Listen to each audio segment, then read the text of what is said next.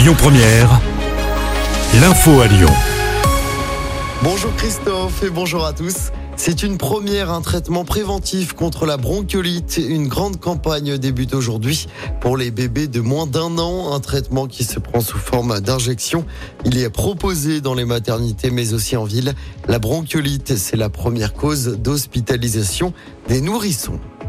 Bonne nouvelle à Lyon, si vous utilisez la voiture et les TCL pour vous rendre au travail, le parc relais de Gorge de Loup rouvre aujourd'hui. Il était fermé depuis plus d'un mois après l'effondrement d'une passerelle piétonne. Trois étages sur quatre sont à nouveau accessibles. Le niveau 3 reste fermé pour la poursuite des travaux.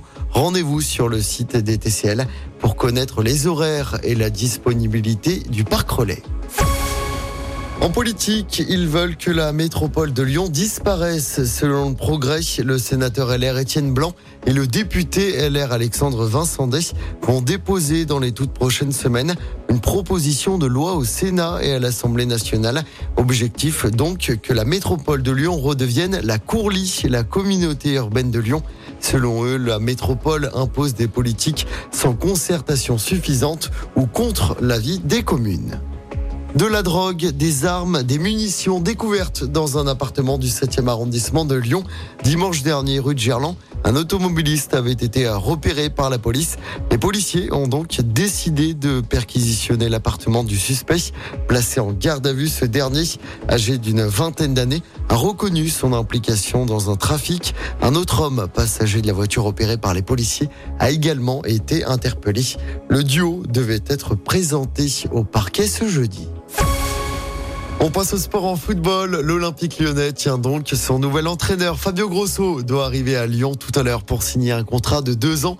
L'Italien sera en tribune dimanche soir au Groupama Stadium pour assister au match contre Le Havre, dernier match de la cinquième journée de Ligue 1. En ouverture de cette journée, le PSG reçoit Nice. Coup d'envoi à 21h. En rugby, une victoire sans briller pour le 15 de France hier soir.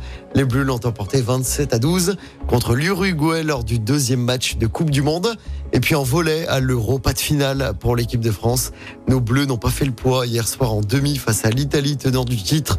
Défaite 3-7 à 0. Demain, la France affronte la Slovénie pour la troisième place. L'Italie affronte la Pologne en finale. Écoutez votre radio Lyon Première en direct sur l'application Lyon Première, lyonpremière.fr et bien sûr à Lyon sur 90.2 FM et en DAB+. Lyon Première